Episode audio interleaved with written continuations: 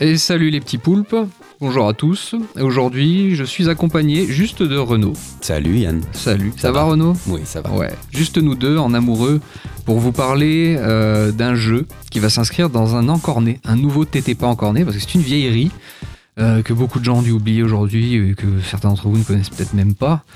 Et il s'agit de Vagrant Story, un jeu de Squaresoft euh, sorti sur PlayStation en 2000. C'est parti.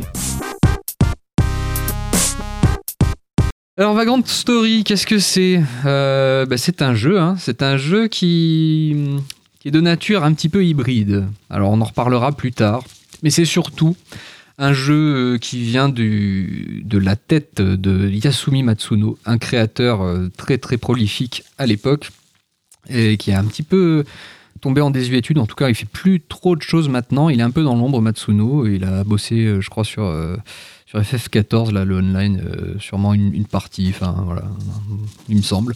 Vous vérifierez chez vous, hein, comme d'habitude. Euh, en tout cas, on va un petit peu parler d'Yasumi Matsuno déjà en introduction pour euh, essayer de comprendre un peu comment il articule ses jeux. c'est déjà assez complexe, qui ont énormément de couches dans leur scénario, dans leur système, etc. Et c'est influencé un peu par son parcours. Alors Yasumi Matsuno, c'est euh, un type qui a été euh, tour à tour euh, directeur de jeux, scénariste, game designer ou producteur. Et il est surtout connu donc pour ses travaux au sein des sociétés Quest à l'époque, qui a disparu depuis, et Squaresoft, devenu depuis Square Enix, avec lesquels il va développer des licences comme les, Ogres, hein, dont on a déjà parlé. Euh, les Ogre Battle et Tactics Ogre, et euh, il va un peu développer la mythologie de Final Fantasy aussi quand il sera chez Square. Il a aussi imaginé un grand monde qui s'appelle euh, Ivalice, dans, lesquels, dans lequel se situent plusieurs de ses œuvres. Alors on reviendra dessus un petit peu tout à l'heure, mais en gros, dans ce monde-là se situe aussi bien Final Fantasy Tactics que le Final Fantasy Tactics Advance ou le 12 ou Vagrant Story également. Alors Yasumi Matsuno, il naît en 65 à Niigata. Et ses centres d'intérêt, ça tourne surtout autour de la culture. Hein. C'est un type qui aime euh, les films, les livres euh, et l'histoire aussi en général. Et ça va avoir un gros impact, ça, sur sa façon euh, de narrer ses histoires. Parce qu'avant d'être designer de jeux vidéo, c'est un mec qui se passionne pour, euh, voilà, pour plein de sujets de la culture et notamment l'histoire. Et il adore faire notamment des petits euh, dioramas à l'époque. Vous savez ce que c'est les dioramas? Tu sais ce que c'est Renaud les dioramas? Ça me dit quelque chose, vas-y. Hein, c'est les, petites scènes euh, que tu fabriques avec en miniature quoi, de d'une scène en particulier, peut-être historique ou quoi. Et lui, il se passionnait pour la Seconde Guerre mondiale à cette époque-là, quand il était euh, jeune, et il constituait donc ces petits dioramas, ces petites scènes comme ça, en miniature, quoi, en se renseignant dans les bibliothèques locales de là où il grandissait. C'est marrant parce qu'on va, enfin, ça fait penser tout de suite un peu aux tactics, quoi, hein, à l'aspect de ces jeux euh, de tactical RPG qu'il va faire plus tard, où en fait chaque petite bataille, c'est des petits dioramas en fait avec des petits personnages comme ça, quoi. Il va retrouver un petit peu cette espèce de d'aspect qui, qui, fait déjà quand il était, euh, quand il était jeune. Quoi. Mm. Et euh, voilà, après, il est étudiant, il entame un petit cursus en sciences politiques, je crois, mais qui termine pas. Donc, euh, déjà, c'est. c'est déjà une passion qui retrouve un peu voilà l'histoire, la géopolitique et tout ça, ça va imprégner ses jeux par la suite quoi. Mm. En même temps, il commence à se passionner un peu pour le jeu de rôle papier, notamment Donjons et Dragons, bien sûr, qui est un grand classique à l'époque. Et euh, il se passionne aussi pour Queen, le groupe euh, de rock dont on a déjà parlé. Et euh, ses centres d'intérêt, bon, bah, ça aura une influence certaine dans ses créations et ça se retrouvera sous-jacent un petit peu de partout. Et donc là, il va s'atteler à l'écriture d'une espèce de saga aussi, en plusieurs parties, qui va intituler Ogre Battle. Et cette œuvre-là servira un peu de base pour les jeux vidéo qu'il va développer par la suite. Donc en 89, je crois, oui, c'est ça, il rentre chez Quest, qui développe euh, des jeux donc pour, le, marché des, consoles qui est en pleine expansion à l'époque. Hein. Et il bosse sur quelques jeux, quelques scénars. Et puis il se lance euh, véritablement dans son premier jeu avec euh, Ogre Battle, March of the Black Queen, en 93, sur lequel il, dirige vraiment tout, tout, le projet, qui est donc son tout premier jeu. Et on va déjà retrouver direct l'influence du réel sur son écriture. Parce que euh, il faut se remettre un peu en contexte. Euh, le RPG japonais, euh, voilà, à l'époque, mais de tout temps, même aujourd'hui, c'est encore tout à fait valide. Ils préfèrent souvent un, environnement résolument fantaisiste, mm. quoi, hein, avec un grand renfort de magie, du, des scénarios surtout très alambiqués, enfin très fantastiques, qui vont pas du tout s'ancrer dans le réel. Ben, Matsuno, il prend un peu le, la tangente là-dessus, parce qu'il va plutôt mettre l'accent sur l'aspect politique, géopolitique Mm. des choses dans la narration dans ces jeux. Et ça, c'est super intéressant, c'est assez frais. C'est peut-être une optique un peu plus mature, on va dire, que la plupart euh, euh, des scénarios euh, un peu plus fantaisistes qu'on va trouver dans le, dans le reste du marché. Et on va toujours retrouver dans la plupart de ces jeux un contexte politique particulièrement complexe et tendu Mm. qui va servir un peu de toile de fond comme ça pour développer une, une, un scénario qui va être complexe, qu'on va pas tout de suite euh, nécessairement capter, qu'il va falloir un peu raccorder comme ça avec des points. Et il va y avoir quand même un aspect fantastique au niveau des ennemis que tu vas combattre, Tout à ça, fait. ou ça reste vraiment non, non, de tout à fait. Ça reste du, non, non, ça reste du Medfan hein, quand même. hein. C'est du Medfan. Il y a des dragons, il y a du, il y a de la magie, il y a tout ça. Mais disons que si on retrouve les codes un peu de la fantasy euh, classique, euh, c'est c'est véritablement dans la narration que ça change, quoi. Dans les, les thématiques développées. Voilà, il va pas mettre l'accent euh, sur ce que les autres Hmm. les autres créateurs peuvent faire à cette époque-là. Il va vraiment être plus sur l'aspect géopolitique des choses. Et donc, c'est souvent des, des- des factions dans tous les sens, des intérêts euh, de caste, euh, des, des rois euh, ou des, des seigneurs qui vont essayer de renverser tel ou tel. En fait, c'est Game of Thrones, mais à l'époque, Ouais, tu vois. Mais en version encore plus euh, chiadée, quoi, parce que ça part dans tous les sens Mm. et c'est c'est peut-être encore plus bordélique que ça. Avec moins de fantastique, tu vois aussi. Ouais. Même si on a un contexte Medfan, bon, ok, c'est là, mais euh, disons que c'est le canevas, mais qu'après, lui, dans son scénar, c'est pas le truc qu'il va Mm. nécessairement développer. Ça changera un petit peu quand il passera chez Square, parce que Square euh, va lui donner un peu plus des, des grandes euh, directions, et Square va toujours, dans ses jeux, surtout à l'époque, relier au, au- au plus grand schéma, tu vois. Par exemple, Ouais. quand tu fais un Final Fantasy, tous les Final Fantasy de Square, c'est pareil, tu commences dans, avec un, ton groupe, là, et tu vois des intérêts assez proches, euh, Mm. voilà, et après, tu vas un peu dézoomer et voir la, la- la big picture, quoi, tu vois, vraiment, Ouais. et te dire, ok, euh, il y a un intérêt euh, beaucoup plus grand que ça, et euh, genre, la survie du monde est en jeu, quoi, Ouais. tu vois. Pour Matsuno, ce sera jamais ça. Tous Mm. ces jeux vont se situer dans un, un contexte géographique déjà très limité. Ouais. On va pas du tout voir la grande image, à part dans FF12, mais voilà, c'est un FF, donc on lui demande un peu d'être plus comme ça. Mais dans tous ces jeux, ça va être voilà un contexte géographique beaucoup plus réduit, quelque chose de beaucoup plus à taille humaine en fait, et Mm. plus réaliste entre guillemets, aussi réaliste que puisse être un, un jeu qui se déroule avec des dragons et des magies dans tous les sens. Mais voilà, Mm. il n'y a jamais ce dézoom là de euh, la grande image à dire ah bah voilà on va sauver le monde quoi, on va Ouais. taper la gueule à Dieu quoi. C'est tu vois c'est pas trop c'est pas trop son kiff quoi Ouais. au départ.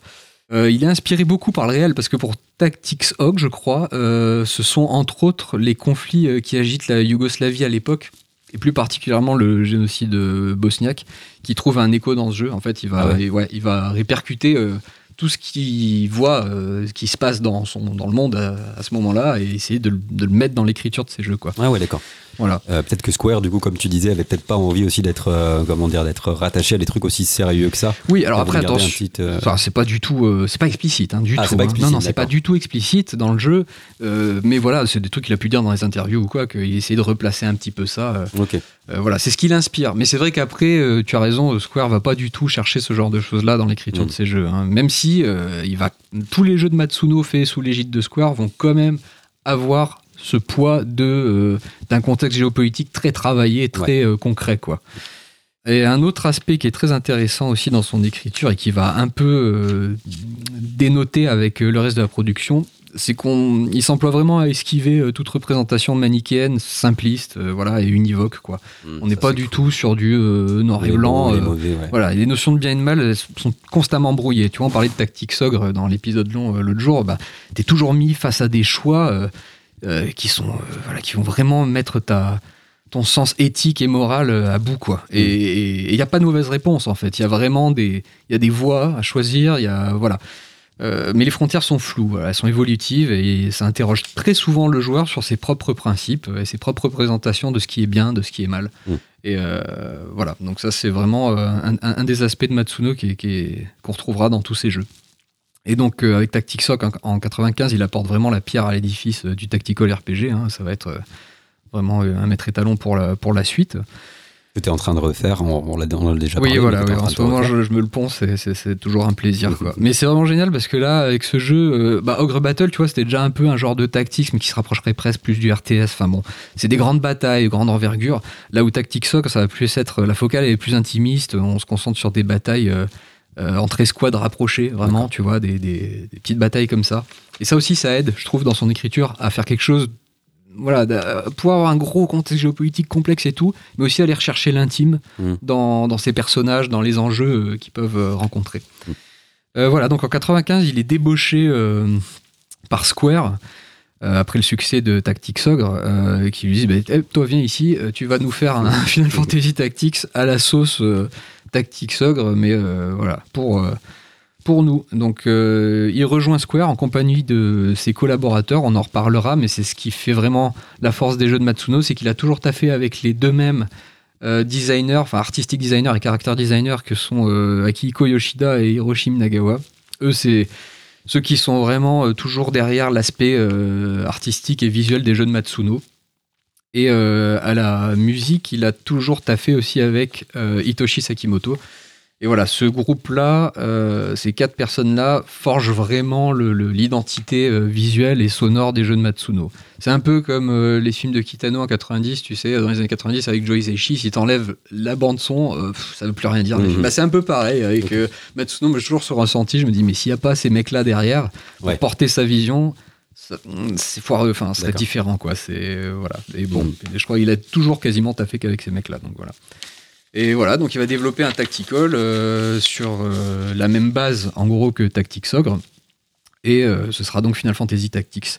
Il rédige le scénario et il dirige la création du projet sous la tutelle de Hironobu Sakaguchi, qui est le grand producteur de Square de l'époque, euh, qui va lui être producteur là. Donc euh, il aura moins la main, Matsuno, il va moins être dans le, dans le système, le développement du système et tout. Il aura- C'est lui quand même qui va donner les grandes lignes, mais c'est pas lui qui aura le final cut, quoi, en gros. Hmm. Ils en font un clone ou pas spécialement? C'est alors oui, moi j'ai toujours trouvé que c'était un peu une refrappe hein, de Tactics Ogre, euh, FF Tactics. Mais euh, mais bon, il a il a ses atouts à lui quoi. Là, il va pareil, il va peut-être faire des batailles encore plus Enfin, ça fait longtemps, hein, moi j'ai plus rejoué à celui-là pour le coup, mais euh, des batailles encore plus réduites où des fois tu pars avec une escouade de 3, tu vois. Ce que t'as pas dans Tactics Ogre, t'es minimum 6, 6, 8, 10 des fois, tu vois. Euh, là, dans FF Tactics, des fois t'es 3, euh, 4. euh, c'est intéressant aussi.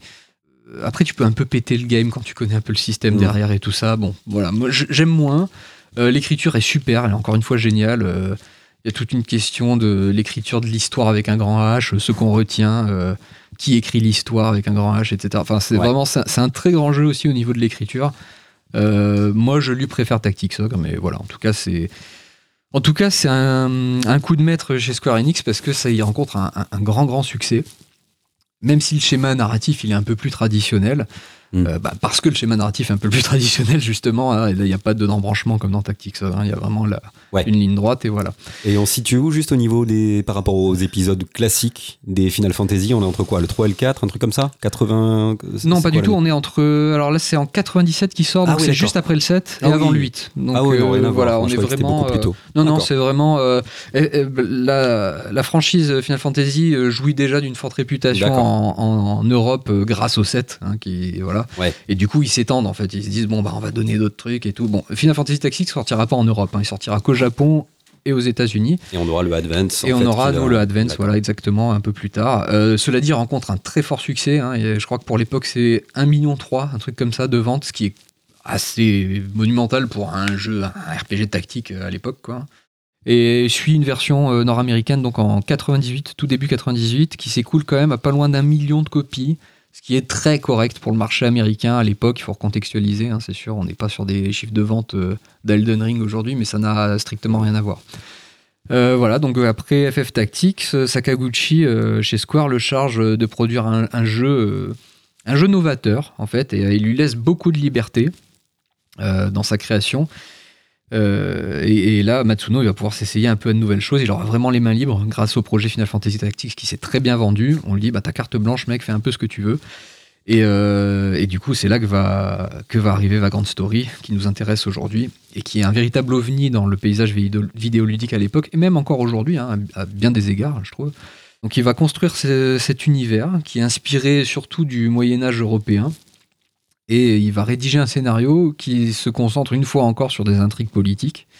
Et l'équipe ne cherche pas ici à produire un jeu qui soit inspiré d'un genre, mais ils vont se dire on va tout construire Mm. de zéro quoi. On va s'inspirer de plein de trucs, C'est ça. mais on va faire quelque chose de singulier euh, qui aura jamais été fait avant. C'est très marrant de la jeunesse du truc, c'est que pour vraiment euh, l'aspect euh, visuel de son œuvre, ce qui va l'inspirer euh, avant toute chose, c'est qu'il va s'intéresser aux photos d'un employé de Square qui revient d'un voyage à Saint-Émilion en France. Ah ouais? Et, ouais, et, du coup, il, il voit les photos de ce, de ce village dans le Bordelais. Il se Putain, mais c'est magnifique et tout. Euh, bah, ça, ça me plaît, j'aime cet aspect-là. euh, je, je kiffe euh, l'aspect visuel de ce truc-là. On va aller là-bas et on va s'inspirer de ça. Voilà, ils sont allés en repérage, l'équipe, je crois qu'ils y vont à 4 ou 5, je sais plus. Ils vont prendre plein de clichés de Saint-Émilion et puis tout le coin, tout le Bordelais là-bas. Et ils s'inspirent de l'architecture de la cité, notamment pour créer donc Léa Mundis ou Léa Monde en, en, en- en VO, qui, sont le, qui est le théâtre des événements de, de son projet, euh, que va être Vagrant Story. Quoi. Donc Mm. voilà, c'est marrant cette inspiration là. Bah euh, ouais, moi de- j'étais resté sur Paris en plus dans ma tête. Je sais Alors il y a aussi, il y a aussi, hein, il y a aussi Paris, mais euh, vraiment ça va Mais être. C'est vraiment euh, français exclusivement. ouais, enfin, ouais. quand même, il est pas trop, il a pas trop parcouru l'Europe. pour Non, non, il est surtout allé à ces endroits-là. Euh, après, je pense qu'il a dû aussi tirer quand même hein, des, des inspirations un peu de l'architecture, même germanique et tout, de, Ouais. tu vois. Mais on retrouve clairement limite des rues de Saint-Émilion. le- C'est marrant. Enfin, c'est marrant, quoi. Il a, c'est vraiment une esthétique qui lui a, qui l'a frappé et du coup, ça a donné la ligne directrice esthétique de son, de son jeu, quoi. Après, la ville est pas très très grande de Léa Mundis, il me semble. Alors, elle est pas très grande, elle est un peu jusqu'à la labyrinthique quand même. hein. Ouais, il y, a- il y c'est en a un peu dans tous les sens. Euh, Il y a beaucoup. En fait, il y a, ouais, voilà, c'est qu'il y y beaucoup d'allées et venues dans le ça. jeu. Et euh, il s'agissait de, de tout condenser dans, dans un lieu qui est une identité très forte. Hmm. Et, Ouais. et bon, on y reviendra, mais euh, c'est. C'est très souvent souterrain et c'est très souvent Tout à euh, en intérieur. Donc Ouais. aussi, c'est vrai qu'on Ouais. voit peu l'extérieur. Ouais, tout à fait. Euh, et d'ailleurs, c'est pas pour rien hein, que tu commences dans un, un cellier de vin. Parce Ah, que, bah oui. bah, voilà, enfin, c'est. J'avais Il s'est aussi inspiré de ça, quoi. Le jeu débute dans un cellier de vin, je crois, vraiment au tout départ. Pour rentrer dans la ville de Léa Mundis, tu rentres par, Oui, les, tu rentres par, des par les mais souterrains, par les celliers. Euh, et voilà, du coup, c'est intéressant de voir qu'il s'est inspiré de, bah, de l'architecture française pour ça. Et donc ça s'apparente un peu à un jeu de rôle, Vagrant Story quand même, mais ça va inclure des, plein de mécaniques venant plein de sous-genres. Il y a un peu de puzzle, un peu de plateforme, un peu de rythme aussi. Et ce qu'il y a d'intéressant, c'est qu'il va développer ce jeu en coupant pas mal d'aspects qu'on va retrouver dans tous les RPG, encore une fois à l'époque. Euh, Pas de PNJ, euh, un système d'armement novateur euh, basé sur des forges, et euh, le tout dans un espace fermé, comme tu le disais, Renaud, effectivement, très peu d'environnement extérieur. Il y en a quand même, mais, euh, Il y en a, ouais. mais voilà, c'est presque un dungeon crawling. hein, presque, Ouais, c'est ça. Et euh, donc, je crois qu'ils sont, à l'époque, l'équipe, ils sont 35 personnes. Entre 20 et 30, en fait, ça oscille un peu selon les, les périodes de développement. Ça, c'est intéressant, je trouve. Je me rends pas trop compte de C'est rien du tout, c'est que dalle. Enfin, c'est que pour aujourd'hui, c'est clair. Pour l'époque, je, je, saurais plus dire combien ils étaient. Je crois que sur les Final Fantasy, la grosse artillerie, je crois qu'ils étaient quand même entre 60, 80, 100 Ouais. par là, je crois. Euh, mais là, euh, 20, 30 personnes, c'est vraiment, euh, c'est limite du Mm. cinéma indépendant, quoi. Tu Ouais. vois, dans l'échelle du jeu vidéo. Tiens, tu quoi. parles de cinéma, on en parlera plus tard. Bah, euh, on en parlera plus tard. Justement, ouais, ouais, ouais, il, a, il, a, il a un peu abordé le truc sous l'angle cinématographique. quoi. Mais euh, voilà, du coup, il fait, il fait son Vagrant Story. Euh, il l'achève en 2000. Et euh, puis bon, euh, le succès malheureusement au niveau des ventes est pas trop là. C'est un jeu qui jouit quand même aujourd'hui d'une forte réputation très culte, mais je crois qu'à l'époque, à l'époque c'est cool à peu près euh, 300 ou 400 000 exemplaires, ce qui est pas fou. Ouais. Euh, Enfin, ce qui est correct vu, vu la nature du jeu en fait. hein. Ouais, mais la faute aussi à une communication un peu foireuse à l'époque, comme tu disais justement. Il avait été éclipsé par le quel FF9 Euh, C'est FF9 toi qui, sort, ça. qui sortira l'année suivante ou la, quasiment la même année, enfin quelques mois d'intervalle. Et effectivement, euh, il, va se faire euh, bah, un peu comme Xenogears, hein, on en parlait tout à l'heure en son temps, s'est fait euh, bouffer par le, la grosse artillerie hollywoodienne de Square qui était FF8. Ben là, c'est pareil. quoi. Vagrant Story, ça reste quand même un projet annexe, un peu plus de niche. Euh, pour lequel Squaresoft va pas mettre du tout le même paquet euh, de, de- de communication euh, qu'il a pu le mettre pour FF9, qui va vraiment assurer le, le gros des ventes hein, pour la boîte à l'époque. Putain, 8-9, moi j'ai. Bon, c'est une parenthèse, hein, mais 8-9, je les adorais. Moi aussi, j'adore, Ah. j'adore le 8. Je sais qu'il est très Le 8, controversé, ah ouais, moi je l'adore, c'est un, systèmes un de mes préférés. Il y a des systèmes merdiques dedans, mais Ouais, je sais pas. ouais, c'est Peut-être parce que j'ai commencé par celui-là aussi. Donc Ouais, il y a- ouais, bah, peut-être il y a un peu de ça, Ah mais euh, ouais, ouais, moi j'aime beaucoup aussi.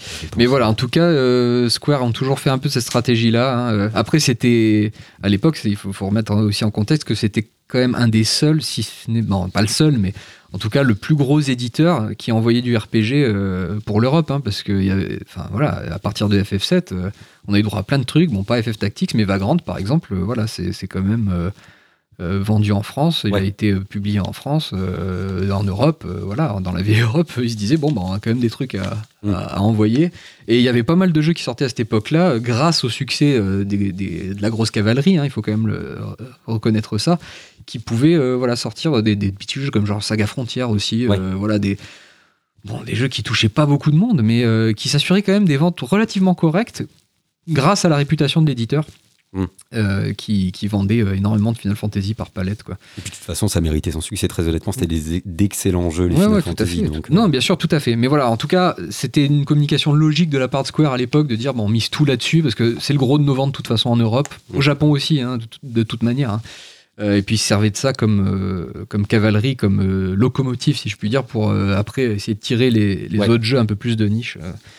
Euh, pour qu'ils fassent un peu de vente. Mais bon, c'était pas toujours le succès, n'était pas toujours au rendez-vous. Donc pour euh, Vagrant Story, c'est un succès d'estime qui est quand même relativement correct pour l'époque.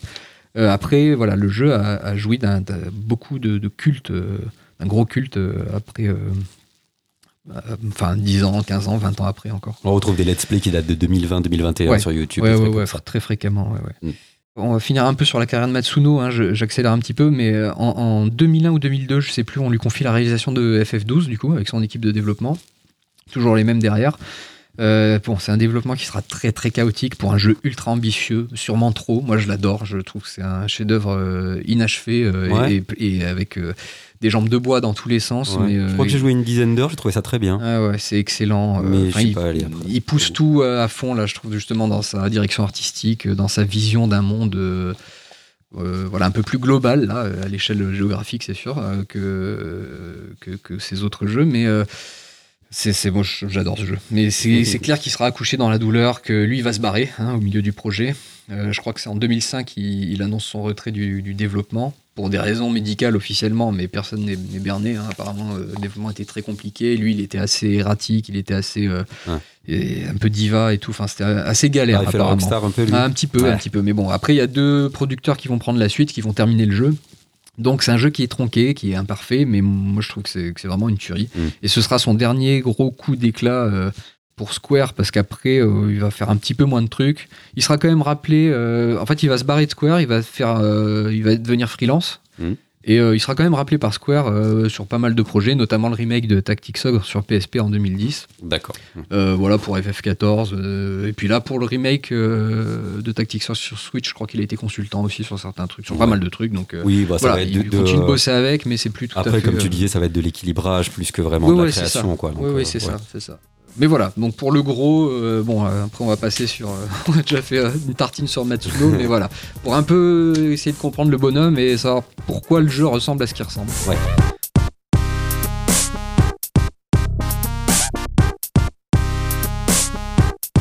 Donc Vagrant Story, alors en gros c'est l'après FF Tactics, si on revient un peu sur la jeunesse du jeu. Donc il est couronné de succès à la sortie des FF Tactics, Matsuno, et donc là Square lui dit bah tu fais ce que tu veux, vas-y carte blanche bonhomme. Donc euh, Mm. début 98 ils se mettent au travail, je crois qu'ils sont donc une vingtaine de personnes comme on disait tout à l'heure. Et euh, le gros premier changement pour lui c'est donc qu'il sera à la fois producteur et réalisateur. Et donc il va se charger du scénario, du gameplay, euh, de tout, tout, tout Ouais. l'aspect, tous les aspects du jeu, ce qu'il n'avait pas tout à fait pu faire dans FF Tactics, comme on l'a dit, puisqu'il avait quand même pas le final cut surtout, quoi.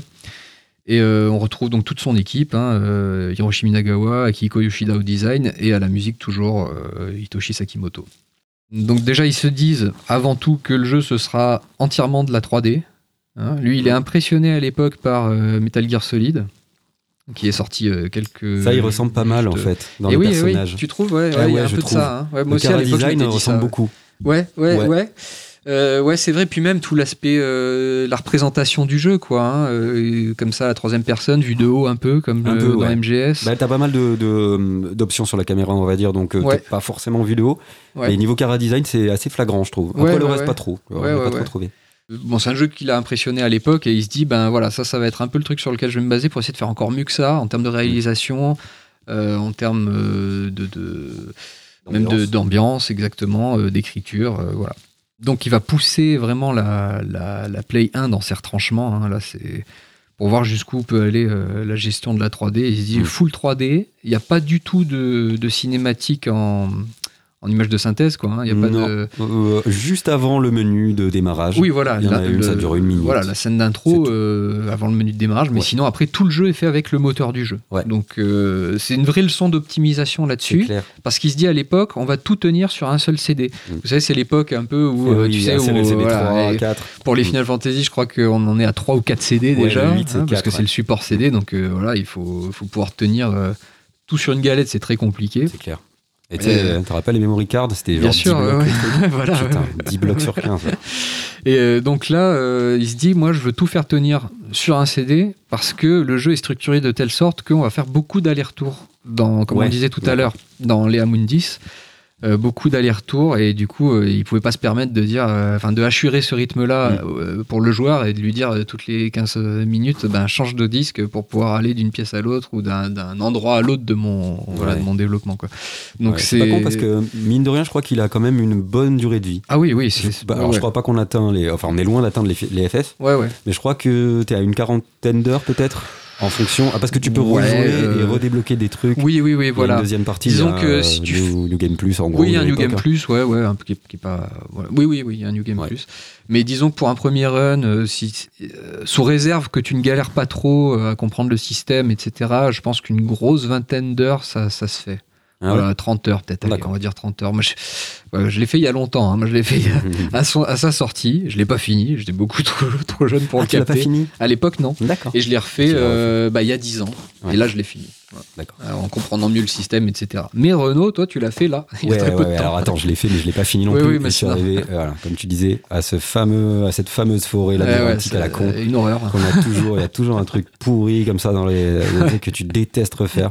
C'est ça. Et euh, voilà, alors la, la forêt c'est merdique. hein. Mais bon, voilà. Et je me suis pas arrêté pour les raisons de, de problèmes justement ou de compréhension ou du système. Ouais, pas de ça. compréhension ou même de trucs qui m'auraient euh, qui m'auraient saoulé ou quoi. C'est juste Ouais. que bah voilà, j'ai dû arrêter d'y jouer, je m'y suis pas remis. Ouais, ouais. J'ai compté le terminer pour préparer l'épisode et finalement voilà, je l'ai pas fait. Mais c'est pas parce que ça m'a gavé. J'ai relevé plein de trucs qui m'ont saoulé Ouais. euh, et que j'avais peut-être pas vu à l'époque. J'ai relevé plein d'autres trucs sûr. qui au contraire sont des trucs géniaux et que j'avais pas vu non plus à l'époque.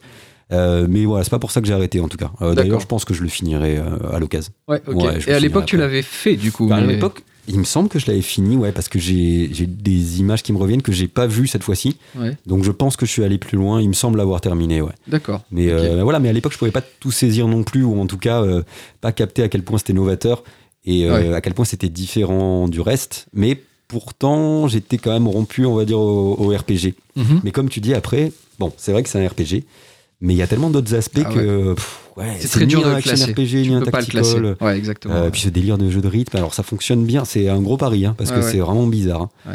Euh, mais bon, on, on en parle tout à l'heure. Oui, oui, on- Mais quand on reviendra sur le euh, système, on va en parler En un gros, peu. ouais, c'était un, c'était un kiff de le, de le refaire quand même. Bon, bah cool déjà, ça c'est bien. chouette. Voilà, c'est un jeu qui supporte quand même bien le poids des années, moi je trouve, parce que des fois, je l'ai relancé hein, depuis, je, l'ai- je l'ai fini il y a 10 ans, je l'ai refait il y a 10 ans en complet, mais depuis je l'ai relancé une fois ou deux, je suis juste pas allé très très loin, j'ai fait ouais. 3-4 heures juste pour le plaisir, tu vois, un peu de... En me disant, allez, je vais le refaire, bon, je Ouais. le finis pas, mais je trouve que c'est toujours un plaisir manette en main, sur beaucoup de choses, tu vois. euh, les voilà. trois premières heures, justement, c'est les heures un peu reloues, je trouve. Ah ouais, Ou- tu trouves? Ah, Moi j'aime beaucoup, j'aime Ah beaucoup l'ouverture du jeu. Ah ouais, J'aime beaucoup son ouverture. Bon, on y reviendra, mais euh, ouais, ouais. je- je- un- bon, après, c'est un jeu de cœur. hein. Moi, ça fait partie Oui, de mon non, top mais- 10 euh, ever. hein. Donc, euh, Ouais. Ah, ben moi, c'est comme, tu vois, Diablo 2. ouais. Euh, pourtant, on sait que, on va dire, la première région, c'est pas la meilleure, mais, ouais, euh, mais tu refait juste- avec plaisir. Mais ouais, c'est le jeu, c'est le jeu qui m'a, ça m'a traumatisé. Diablo Mhm. 2, c'est mon jeu préféré de tous Ah les temps, ever, quoi. Mais je comprends ce- cet aspect jeu de cœur, je comprends. Ouais, ouais.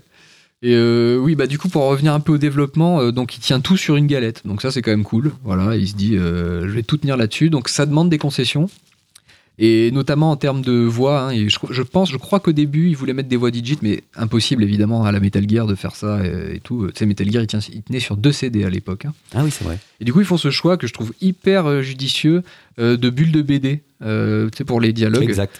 Euh, voilà, c'est des bulles de BD qui viennent s'incorporer. Super bien, l'écrit, enfin le- la police, elle est géniale. Je trouve qu'elle Ouais, colle ouais, tout ouais. à fait à l'ambiance, quoi. Et ce texte qui arrive brut comme ça en BD, euh, Ouais, ouais, plutôt que d'arriver dans des petites cartouches avec le portrait du personnage, euh, comme ça se fait classiquement. euh, ça marche très bien, je trouve. Ouais, Euh, ça, c'est très cool. ça- ça amène vraiment un truc à la cinématographie euh, Mhm. global du, du, du jeu. Ça casse moins que ces cartouches avec le portrait là. C'est voilà, je trouve que c'était vraiment un choix euh, très judicieux ça de faire ça. Il décide aussi euh, dès le départ. euh, c'est ça qui est intéressant. euh, on en parlait tout à l'heure, l'inspiration de Saint-Émilion. Il décide de faire quelque chose de très réaliste, de, de se sortir un peu du style euh, qu'on retrouve à l'époque un peu SD, les personnages tout à Ouais. fait déformés là, comme Mhm. dans FF7 ou dans, Xenogears ou tout ça. Ouais. Eh ben, non, mais par contre, le 8 avait déjà pris le. Le 8 avait déjà pris le, le- le- voilà, le ouais, tournant. réaliste. Et, et voilà, lui, il va se dire je vais faire un truc réaliste et euh, je vais faire un truc euh, qui va être euh, exempt de toute référence à la culture japonaise.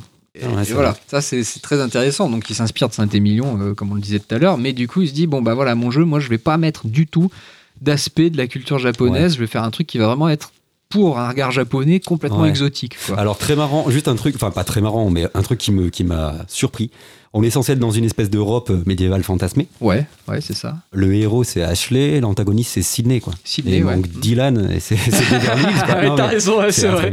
C'est marrant. Je sais pas. D'ailleurs, il y a des références. Ça, je, je ne sais pas du tout. Ouais, Bah J'en ai aucune idée. Il y a des références hein, à la culture euh, européenne, puisque vous avez deux personnages qui s'appellent euh, qui s'appellent euh, Guildenstern et Rosencrantz, Ouais. qui sont deux personnages de, de- de Shakespeare dans. Ah merde, je- j'ai un Ah, je sur. Hamlet ou Macbeth, je sais plus. Mais en tout cas, c'est des personnages de. Shakespeare. Voilà, il y a plein de références à la culture européenne. euh, euh, médiévale. Euh, D'accord. voilà. Donc après, oui, effectivement, Ashley, Sydney euh, et Brandon. je sais pas du tout, c'est bizarre. C'est vrai que c'est assez bizarre. Ouais, c'est étrange. à l'époque, je me souviens, je surpris m'étais fait la réflexion. Ouais. Et euh, donc, ce qu'il y a de cool aussi, c'est que Matsuno, il a une, une vision de ce jeu à l'époque, euh, comme on le disait un petit peu tout à l'heure, c'est que lui il considère vraiment ça comme un peu un film indépendant. Où il va se dire, euh, voilà, je vais pas chercher à, à faire un cahier des charges précis euh, pour, pour un public, mais euh, faire mon cahier des charges à moi, en tout cas, et, et- et cocher les cases que je veux, de, de ce que je veux vraiment faire.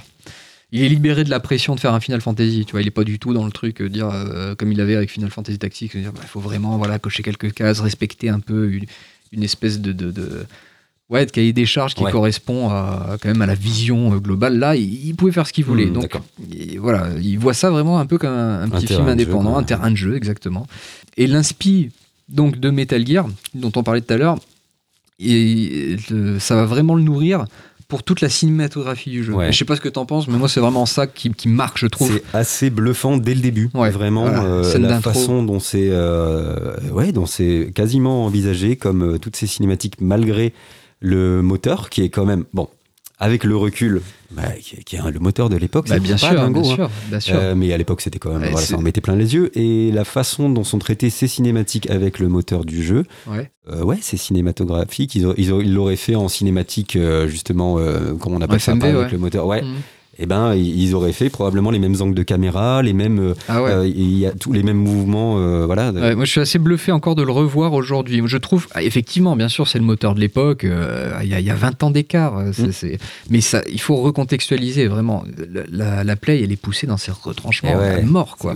Elle, tout ce qu'elle donne là, euh, et c'est vraiment une leçon d'optimisation parce que non seulement euh, donc il fait ça, euh, enfin il fait quelques choix artistiques, notamment les bulles de BD dont on parlait, euh, mais il faut dire que ces personnages qui sont quand même vachement détaillés, Ouais. beaucoup plus même que FF8 ou quoi. euh, bah, ils sont composés, je crois, euh, de la moitié de polygones de ce qui était composé des personnages de FF8, Ah ouais justement, tu vois. Donc c'est très fort parce Ouais, qu'il arrive à faire euh, vraiment de l'optimisation. Tout, com- est, tout est méga optimisé. Et il arrive à faire quand même des persos hyper. euh, euh, avec une très forte identité Ouais. Euh, visuelle. Tu les reconnais cash, quoi. Oui, oui, c'est clair. Et avec pas mal d'expressions en plus, un peu de visage et tout. Enfin, voilà, avec rien, avec Ouais, vraiment pas sûr. grand chose. Bon, c'est après, fort. avec le recul, c'est vrai que c'est des aplats de pixels, tu le vois et tout. Bien mais sûr, quand même, il y a quelque sûr. chose qui se dégage et il y a une. Ouais.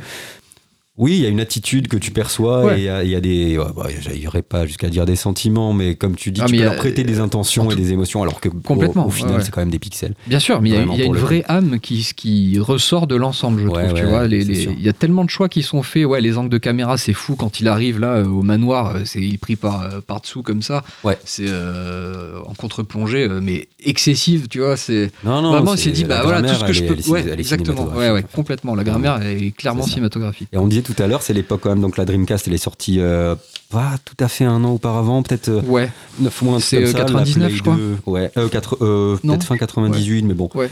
La Play 2, elle arrive euh, deux mois après, quelque chose comme ça. Donc on commence à aller dans du graphisme euh, très correct. quoi. Ouais, ouais, déjà. Et euh, bon, voilà, le truc a pas vraiment à rougir, et c'est vrai qu'il pousse la PSX, euh, la PS1 euh, au max, quoi, clairement. Mais bon, après, voilà, dans, dans quelques temps, il, va commencer à y avoir des jeux qui, qui Oui, bien sûr. du lourd. Ouais, tout à fait, tout Mm. à fait. Mais je trouve que vraiment en le relançant aujourd'hui, c'est un des jeux de play euh, qui a le moins à rougir de son Ouais. aspect euh, graphique, quoi, parce Mm. que euh, bah, la direction artistique compensait euh, les Oui, c'est limitations. ça, voilà. Et, euh, et c'est ce dont on parlait, je crois, une fois avec Julien. Je sais plus si c'était sur un épisode long ou si c'était en aparté entre nous.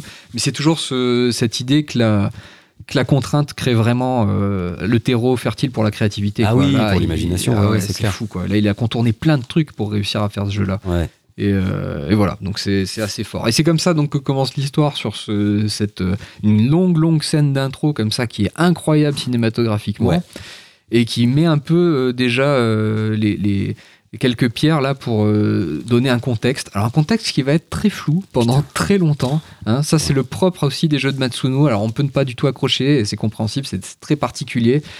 Mais il a toujours cette volonté de nous inonder de noms, de références, euh, de, de, de termes propres à son monde, qu'il crée à chaque fois, de personnages, de- d'enjeux. Et toi, tu es un peu au milieu de tout ça, euh, tu te fais allumer de notions. Ouais. Et bon, après, tu es un peu lâché au milieu comme ça, et tu vas remonter euh, le fil narratif presque à l'envers. Ouais. on t'a donné tellement, tellement d'aspects, tellement d'éléments que tu es noyé au milieu de tout ça, et euh, tu remontes un fil, un par un. euh, voilà. Ouais, surtout que même toi en tant que personnage, c'est-à-dire toi déjà en tant que personne et individu euh, gamer, Ouais. donc tu es dans cet état-là, et même toi en tant que personnage, tu ne sais pas véritablement les enjeux ni ce qui se passe, tu es lâché là, tu viens, je crois, du gouvernement, tu es un risk breaker en gros, Tout à donc fait. une espèce de soldat d'élite, si c'est ça, qui arrive pour plus ou moins enquêter ou pour sauver, enfin enquêter sur deux factions, trois même. Ouais, qui- enfin, ouais, c'est un peu plus compliqué Ouais. que ça, mais ouais, ouais. en gros, même pour toi, ce personnage, c'est ouais. un bordel Bah, monstre. bah, le, le- le scénario est écrit de telle sorte que effectivement le personnage principal qu'on incarne, Ashley euh, Riot, est- est lui-même par son rôle même, euh, c'est Ah. en fait c'est un mercenaire, hein, c'est un genre de, oui, c'est un soldat d'élite, c'est ça, Ouais. hein, les meilleurs soldats royaux, et on lui file une mission et le mec c'est c'est euh, il doit l'accomplir sans même chercher à comprendre pourquoi, euh, comment, les enjeux et tout ça. presque un jouet, il me semble. euh, Ouais, ouais, quasiment, hein. ouais, Il un peu, pas à l'abattoir, mais enfin, je sais plus Bah, c'est le, le, le truc des risk breakers, quoi. Donc, en gros, bon, pour vous, pour vous faire un petit résumé du, du scénario de la façon la plus simple possible, enfin, je vais essayer. Euh, mais en gros, le jeu, il s'ouvre sur l'attaque du, du domaine du duc Bardorba, ou Bardora en français. Il y a deux, deux versions. C'est Bardorba en, en version anglaise et Bardora en français, je crois. Euh, donc il y a une attaque euh, sur le, domaine de ce duc par Sidney Lostaroth, qui est le gourou en gros d'une secte euh, de Mullenkamp, qui, est, avec des fanatiques, voilà, qui, qui- avec des forces un peu occultes qui semblent manipuler. Il y a un ordre de chevaliers appartenant à l'église qui s'appelle les Crimson Blades et qui est guidé par Romeo Guildenstern et qui est envoyé sur place pour euh, régler la situation essayer de comprendre ce qui, ce qui se passe. Et de l'autre côté, il y a la Ligue, le Parlement, enfin on sait pas trop, au début ça s'ouvre sur la Ligue, quoi, Ouais. qui est... euh, Qui a l'air d'être un organe du gouvernement, en tout ouais, cas. c'est un organe du gouvernement. Alors je me l'étais noté. Voilà, la Ligue, euh, c'est, elle regroupe les forces militaires de Valendia. Valendia, c'est le, le royaume euh, Mhm.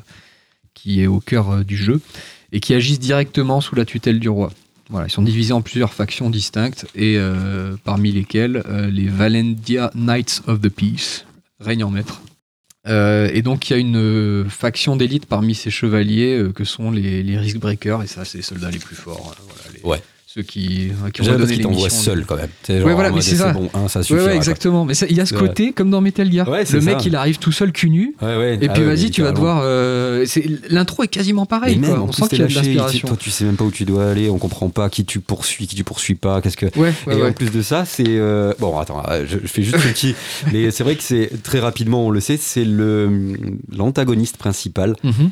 Qui va euh, te faire découvrir tes pouvoirs. Ou en tout cas, voilà, ouais, c'est ouais, ça. c'est ça, Donc c'est-à-dire c'est que ça. même toi, tu y vas vraiment plus que tout nu. Tu Ouais, sais même pas que tu as ces capacités-là. Et euh, ouais, donc il y a une- cette espèce de jeu de chat et la souris aussi euh, qui est important en fait, parce que c'est ça qui va te révéler aussi la- la- le potentiel que tu as. Ouais, tout à fait.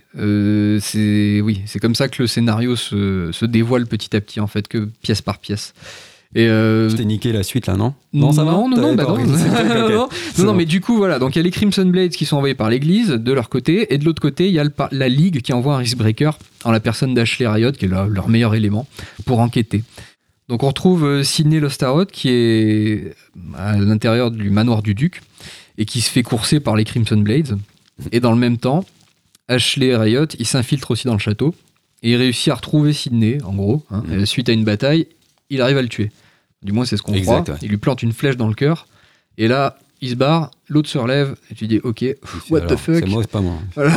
Qu'est-ce Et là, on sait qu'il y a- il va y avoir un peu les forces occultes euh, qui, vont, qui vont agir. Voilà. Et- Déjà, son, son petit, euh, domi- enfin, son petit familier, c'est un dragon ouais, voilà, à lui. Donc, tu sens que euh, voilà, il, il pèse un peu, le type. c'est ça. Et oui, et après, c'est vrai Et après, il va donc- il ne meurt pas. Il ne meurt pas, il va s'échapper vers la ville de Léamundis ou Léamonde, ça dépend quelle version vous jouez, euh, qui a été. euh, bah, c'est un, peu un mystère, parce que c'est une ville qui est abandonnée, qui a subi un cataclysme, qui est vraisemblablement un séisme il y a quelques années, il y a 25 ans, je crois, Mm.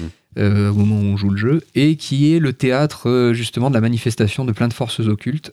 Donc le, le gourou et sa secte vont aller s'établir là-bas. On ne sait pas trop pourquoi, pour peut-être éveiller ces forces-là, mais ils kidnappent dans le même temps le fils du duc, Joshua.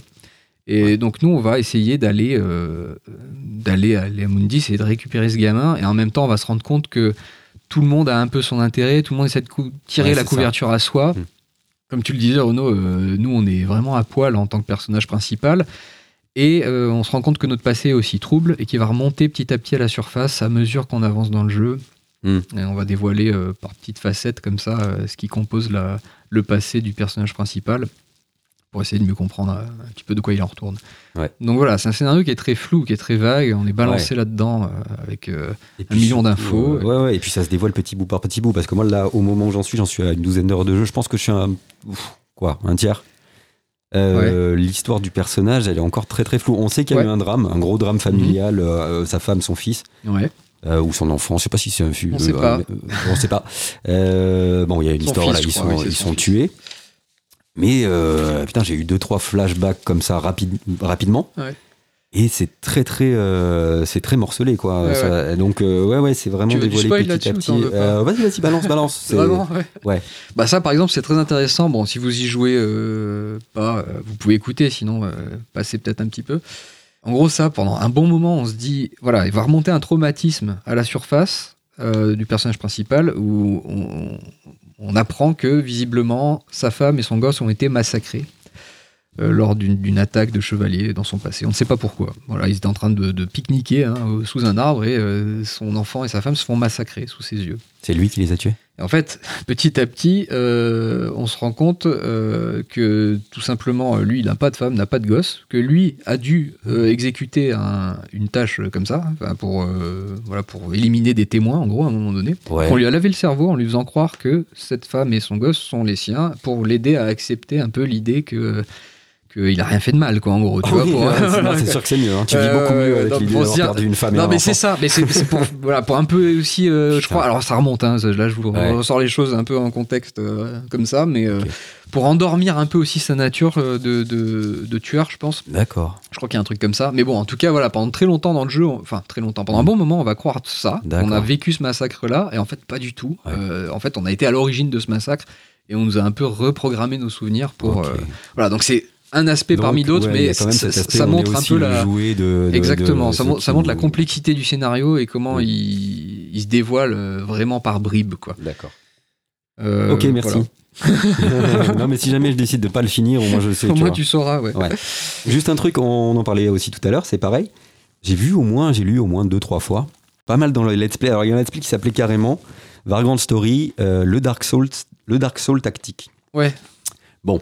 Ah, je l'ai vu, je crois, c'était ça, ouais, ce ouais, let's ouais, play, je- euh. Et du coup, alors, euh, bon, je comprends dans l'ambiance tout ça, parce qu'il y a cette ambiance un peu euh, dark fantasy, médiévale et tout. Après, j'avoue que je, je vois pas des masses de, de similitudes. Justement, bah, en fait, je, je profite, je rebondis sur le fait qu'il y ait un, un lore du personnage, ou en tout Mhm. cas une, une histoire euh, du personnage, parce que justement, dans les Dark Souls, au contraire, tu es anonyme, et il faut Ouais. que tu sois anonyme Ouais, pour ouais. mener à bien cette mission-là. Euh, au niveau du système de jeu, c'est vraiment euh, complètement différent. Il y a, il y a, y a pas de, enfin, il y a, il y a pas d'aspect vraiment tactique. Enfin, il y a pas de. Alors, on en parlera après, mais il y a des montées de niveau, il y a des, il y a de la monnaie, il y a des achats quand même dans Dark Souls. Oui. Euh, et il y a, euh, à part l'ambiance qui, ouais, globalement, c'est vrai que ça, ça inspire de- énormément de, de la dark fantasy. Mhm. J'arrive pas à voir, et je, je dis ça parce que je l'ai lu plusieurs fois. Ouais, ouais. Donc, moi, je suis pas trop. euh, J'avoue que voilà, les couleurs euh, assez, euh, assez ternes, euh, désaturées, tout ça, cette ambiance médiévale, oui. Mhm. Après le reste, je sais pas ce que t'en penses. Ben, moi, c'est très étonnant parce que, ce- comme je te disais tout à l'heure, la, la première fois que j'ai fait Dark Souls, je n'avais rien lu à son sujet, euh, enfin à ce sujet-là, au parallèle vagrant euh, Dark Souls. Ouais. Je l'ai fait un peu plus tard, moi, Dark Souls. J'ai pas fait euh, du tout. Je l'ai fait avec son remake, hein, donc vraiment euh, tardivement. hein. Mm. Mais quand je l'ai fait, mais immédiatement, ça m'a fait penser. Enfin, au bout de plusieurs heures de jeu, je me suis dit, mais c'est. C'est fou, euh, euh, à l'époque, Vagrant, il a essayé de faire une espèce de proto Dark Souls, quoi, dans Ah ouais. l'idée que t'es un mec tout seul, un peu cul nu comme ça, au milieu d'un. voilà, de, de- de catacombes, de trucs, Ouais. de, tu vois, ou d'un milieu hostile, en fait. Et l'aspect un peu cryptique aussi. voilà, l'aspect cryptique complètement, ouais, ouais, bien sûr. Après, je suis d'accord, ça n'a rien à voir dans le système, euh, ça, ça se joue pas du tout pareil. Mm. euh, mais dans l'idée de base, moi je trouve qu'il y a quelque chose, ouais. D'accord. Alors je serais pas étonné en tout cas que Miyazaki euh, avoue un jour avoir été influencé euh, par, euh, par la vision de Matsuno sur Vagrant. Parce Oui, il y a que quelque chose dans l'ambiance. voilà, ça, euh, mais c'est pas que l'ambiance pour moi, c'est vraiment, euh, c'est vraiment pas que l'ambiance cryptique du bordel, c'est vraiment le- le- l'idée de base du joueur laissé seul et, et- et qui doit remonter un peu tout, de refaire ses liens tout seul. Alors ouais, comme tu disais, Dark Souls c'est euh, c'est méga cryptique dans son écriture parce que ça te dit rien. T'as un lore qu'il faut tout essayer de retisser toi-même, essayer de comprendre un peu quels sont les, les, les- les liens entre les différents éléments de ce monde-là. Vagrant Story, à sa façon, alors ça n'a rien à voir dans sa narration, c'est beaucoup plus scénarisé, tout ce que tu veux, bien sûr. Mais Matsuno, en te balançant, en te noyant sous les infos comme ça, je trouve qu'il y a cette même volonté de te mettre au milieu de la mer, de l'océan, et c'est à toi d'essayer Ouais. de trouver tes, tes, tes ancrages pour essayer de trouver un sens à ce que tu es en train de faire, tu vois. Bah, peut-être t'impliquer aussi en tant que gamer, euh, voilà, en faire de toi un gamer actif. Ouais, exactement. euh, Ouais, qui ouais. peut-être va aller chercher ce qu'il faut aller chercher ou en tout cas se donner le mal euh, nécessaire pour aller capter dans, dans quoi il a atterri quoi. Tout à fait. Et puis même en termes de système, quand bien même ça n'a rien à voir, je trouve qu'en termes d'exigence, il y a, il y a clairement Ouais, un parallèle. pas facile. Je veux dire, Vagrant Story, si tu captes pas le système euh, des, des armes et tout ça, que tu, tu fous pas les mains dans le cambouis, c'est foutu. Tu ne ouais, le termineras jamais. Ah non, dur. Et, et c'est pareil pour les, pour les frustrants. From. hein. Les From, si tu te mets pas un peu les mains dans le cambouis du système, d'essayer de comprendre un peu comment ça marche, Ouais. même au niveau du skill, hein, juste, je parle même pas euh, de comprendre euh, l'équipement, machin et tout, qui reste assez classique en soi, mais, Ouais. mais euh, voilà, euh, les builds, euh, voilà, si tu vas faire un, plutôt un personnage rapide qui va faire de la magie, si ça, faut déjà tout de suite se foutre les mains dedans, tu vois. C'est un jeu exigeant à ce niveau-là. Et je retrouve un peu ça en fait. C'est dans la sensation de jeu, juste de dire bon, il y a un système, il est complexe, il faut que je me mette les mains dedans, faut que j'arrive à le comprendre pour Mm. pouvoir plier ce jeu. Il va pas, il- il il faut que je l'apprivoise. Voilà, Ouais. dans le sens apprivoisement d'un jeu, tu vois. Ouais, sur la sensation Voilà. de jeu, je, je vois ce que tu veux dire. Je suis assez d'accord. Voilà, c'est surtout Ouais, ça ouais, moi, je que ça m'a évoqué. C'est vrai que euh, oui, l'ambiance y était pour beaucoup. Quand je jouais à Dark Souls, je me suis dit putain, ce que- Oui, oui, qu'a voulu faire Matsuno, mais c'est vrai que euh, c'est voilà. particulièrement dans le premier où tu arrives dans vraiment cette espèce de château et cette citadelle et tout ça. vrai. Mais bon, après il y a plein Mais sur le euh, ressenti, ok, sur le, la sensation de jeu, je, vois ce que tu veux dire. Ouais, voilà. C'est vraiment plus la sensation de jeu, pour moi. Euh, oui, donc l'aspect cryptique, euh, comme ça, qu'on retrouve euh, un peu dans Dark Souls, mais dans Vagrant aussi, fait, je trouve, beaucoup la qualité de son écriture et de sa narration. Et un, un- des grands points forts, je trouve, pour l'époque, où les RPG avaient tendance à être, c'est encore plus le cas aujourd'hui d'ailleurs, à être très verbeux, à en mettre des tonnes. Euh, là, c'est vraiment en retenue. Il n'y a pas beaucoup de dialogue C'est vrai. mais juste ce qu'il faut pour exposer les situations ou faire monter une tension ou voilà mettre en place un enjeu quoi. Je crois que sur la ouais, je pense que si le jeu fait 25-30 heures, euh, mais il doit même pas y avoir euh, un dixième de ce temps qui est consacré à, à- à des scènes euh, où tu ne joues pas quoi, Ouais. exposant le scénar. Même quand ça. tu te retrouves à voir des, euh, des PNJ euh, qui sont en train de parler et que tu, que tu regardes ça, Ouais. ça dure généralement une dizaine de phrases chacun et encore grand Ouais, max. Et voilà, c'est terminé et tu reprends la manette. Il y a toujours cool. ce souci du rythme très coupé comme ça, euh, très cinématographique. hein, finalement, on, on retrouve ce, ce truc-là même là-dedans dans l'écriture, dans la narration.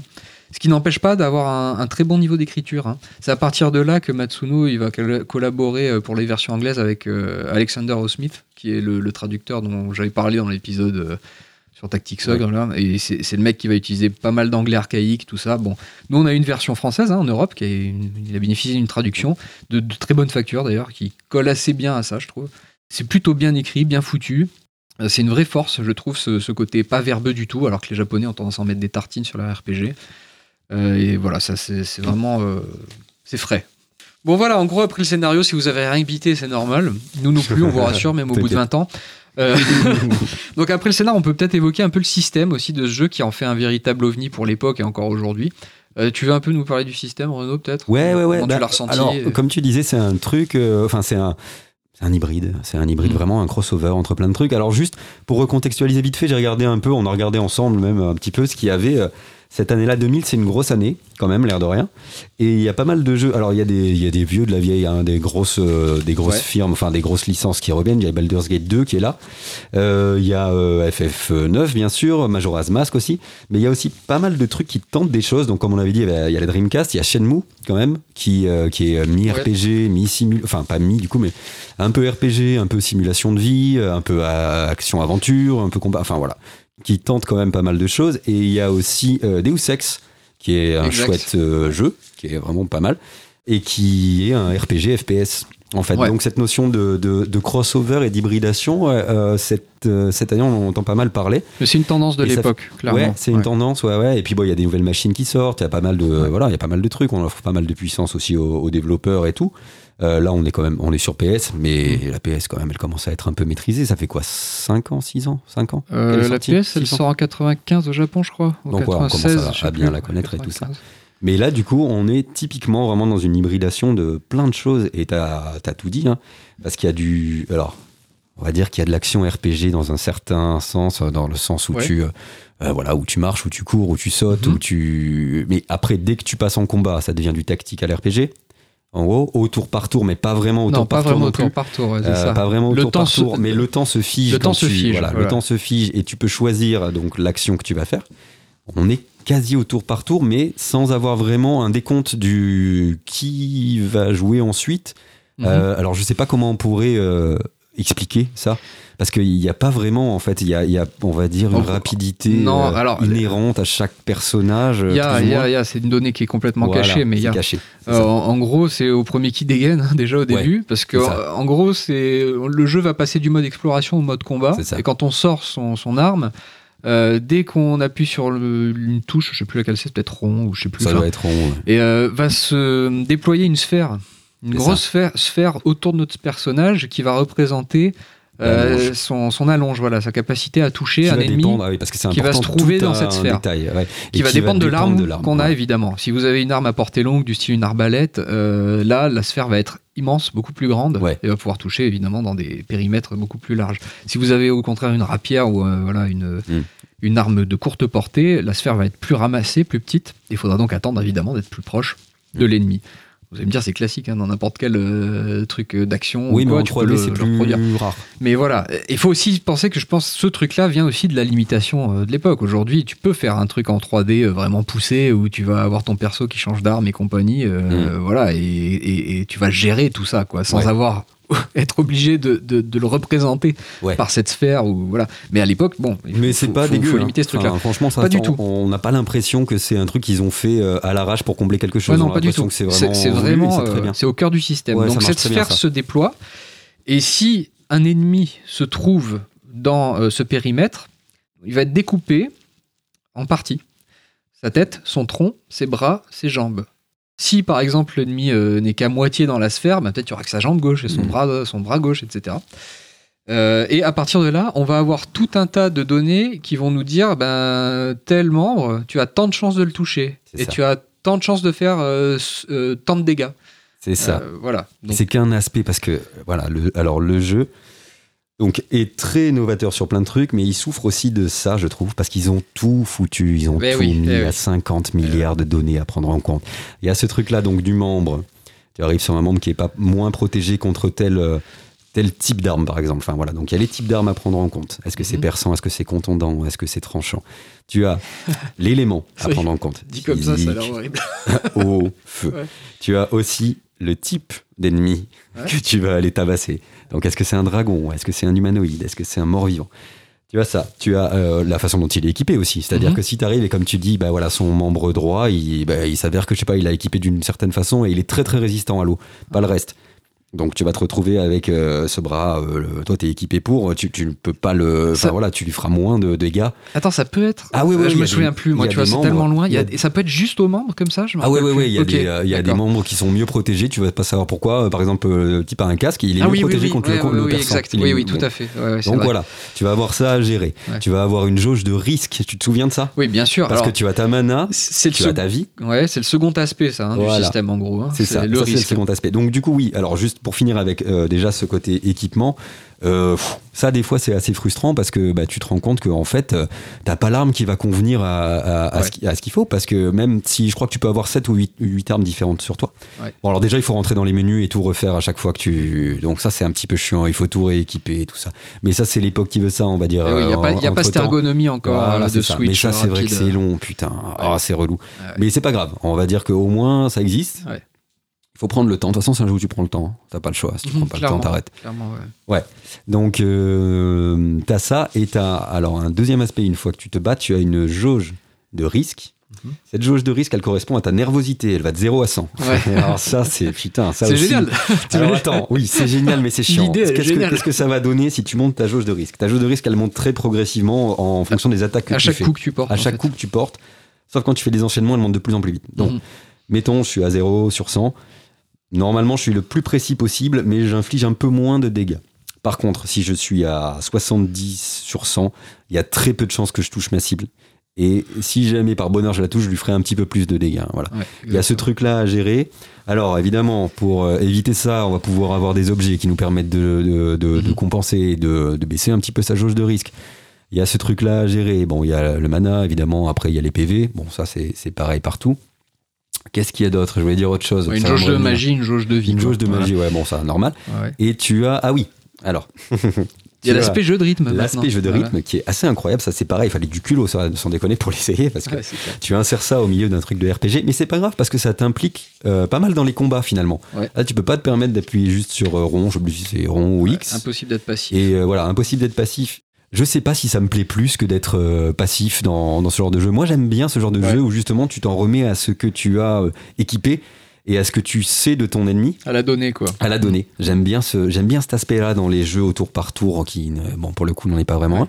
Mais là, du coup, tu vas à chaque fois engranger euh, à chaque combat, enfin à chaque euh, montée, on va dire de niveau, qui est pas vraiment une Mhm. montée de niveau, mais tu vas avoir des compétences que tu vas acquérir et que tu vas pouvoir assigner à trois touches, donc carré Carré, rond, Triangle. triangle. et rond. Ouais, c'est ça. C'est les break art. C'est les break arts.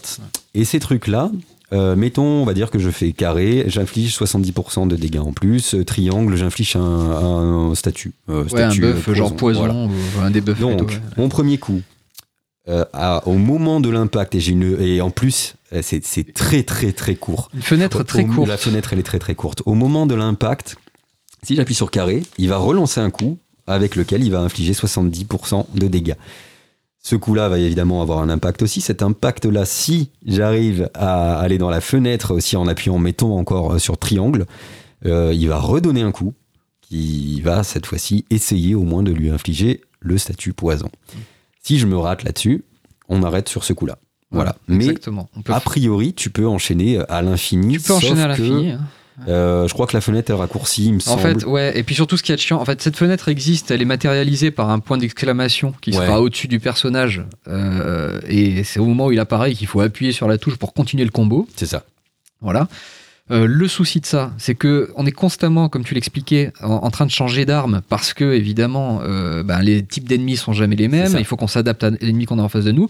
Et chaque type d'arme a, euh, selon le coup qu'on fait avec, des fenêtres différentes. Donc c'est un bordel Ouais, pour te souvenir du truc. C'est ça. C'est pour ça, moi, j'avais tendance souvent à garder la rapière du début, là, et Ouais, à essayer de tout faire avec, tu vois. mais en fait. fait, ça marche pas. hein. Au bout d'un moment, Non, le jeu, non, il te, il calme, il te dit, mais tu vas jamais t'en sortir avec une seule arme. Il faut que tu t'adaptes au reste. Alors, ce qui est pas mal, Et- c'est que ce jeu de rythme, il a aussi euh, cet aspect défensif euh, que tu vas pouvoir aussi faire Tout quand tu prends les coups. Et là, tu vas pouvoir assigner aussi encore une fois à tes touches des, euh, de- Des défenses. des- ouais, c'est ça. Des diminutions de dégâts ou des retours de dégâts euh, ou de- du vol de vie et tout ça. Et donc, du coup, quand tu prends un coup, mais là, c'est pareil, la fenêtre est hyper courte. Donc, tu es obligé de te faire maraver une quinzaine de fois par le mec Ouais. avant de capter Ouais. quand est-ce que tu peux faire ton, truc, quoi. Donc, ouais, c'est exigeant, comme tu le disais tout à l'heure. C'est vrai que euh, c'est- c'est- ça se prend en main, il faut avoir de la patience et tout ça. Moi, je suis mort un paquet de fois, et pourtant, je te dis, Ah ouais je suis quand même rompu, euh, on va dire, au. Euh, je suis pas un hardcore gamer, Mhm. mais, euh, Mais t'es mort je quand même, suis ouais. mort pas mal. Ouais. Je Ah suis mort parce que, bah, parce que voilà, il y a trop de trucs à prendre en compte au début. Après, tu t'y fais. Ouais. Mais euh, c'est vrai que, putain, c'est pas facile, quoi. Non, non, c'est clairement pas, pas facile. C'est pas si En simple. hein. plus, un truc qui déstabilise, c'est qu'il n'y a pas de montée de niveau. Et alors, il y a un truc que je trouve, là, pour le coup, vraiment naze. Ouais. Hyper frustrant. Euh, donc, façon de, de monter des caractéristiques, c'est tu vas trouver, euh, ça s'appelle du nectar. Donc, des fois, tu trouves dans les Ah oui, objets oui. du nectar de force, du nectar de vie. etc. C'est ce que tu vas reprocher au truc, c'est que Ouais. c'est aléatoire. Et alors voilà, non, ça non, parce que du coup, pour le nectar, tu récupères ton nectar, tu sais que c'est un nectar de vie, tu vas récupérer 2 PV. Bon, Hmm. c'est- jamais, euh, franchement, c'est Entre un c'est et crochu, c'est des putains de crochus. et par contre, quand tu bats un boss, donc là où tu pourrais récupérer, ouais, je te jure, ah, putain. Et là aussi, c'est l'aspect aléatoire qui va te saouler après le boss, c'est ça? C'est la roulette? Eh oui, oui, ouais. parce que du coup, euh, là, tu n'as pas la main. Alors, donc, je, je continue parce que j'ai pas fini. Quand tu bats un boss, il va t'accorder en gros euh, une montée, pas vraiment une montée de niveau, mais une montée de statistiques. Et ça va se jouer à la roulette sans déconner. Ça Ouais. va se jouer au bandit manchot, quoi. Ouais, ouais. Mais c'est vrai.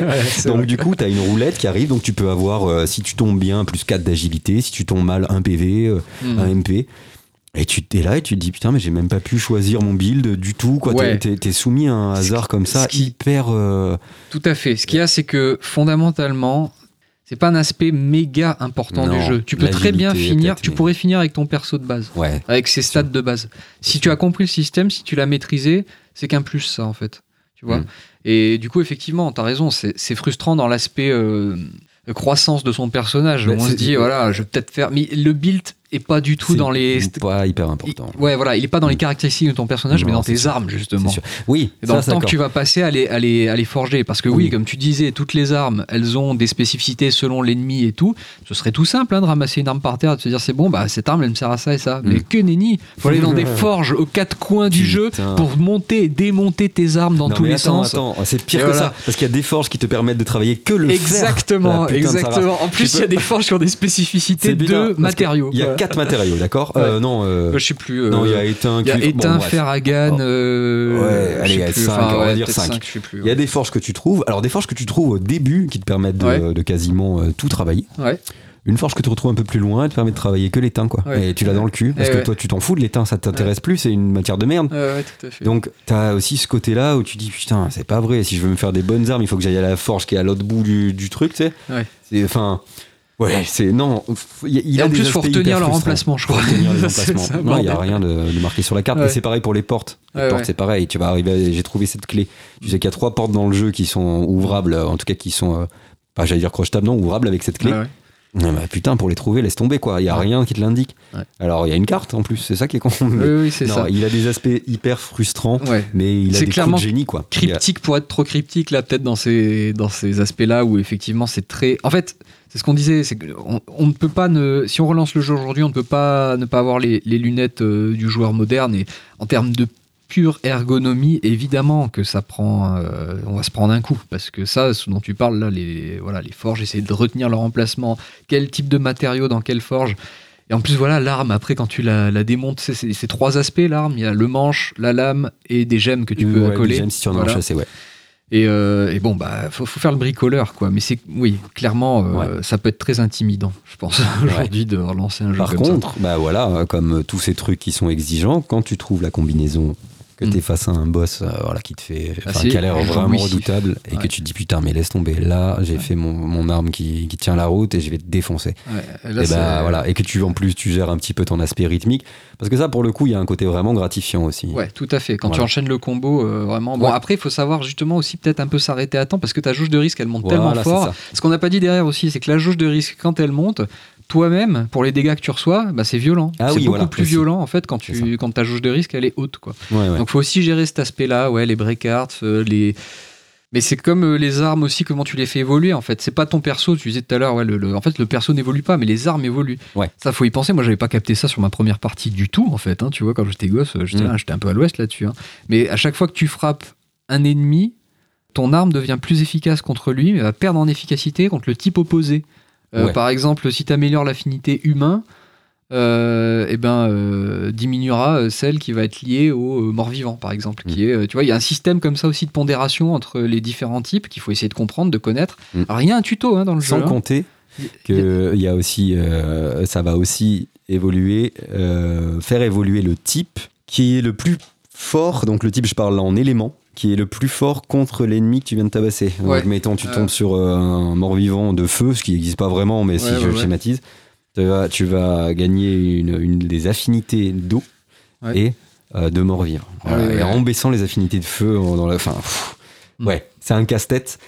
Mais au final, c'est vrai que bah, ça, ça réclame quelques heures de Ouais, compréhension. clairement. Mais tu vois, je- pour autant, je le qualifierais pas. Il y a beaucoup de gens qui disent que c'est un jeu hyper difficile, mais c'est pas difficile, c'est exigeant pour moi, tu vois. Ouais. C'est pas difficile en termes de skill euh, comme va l'être justement un From Software où là, tu as plutôt intérêt quand même à gérer tes- ta manette et tes doigts dessus et ton, et ton stress.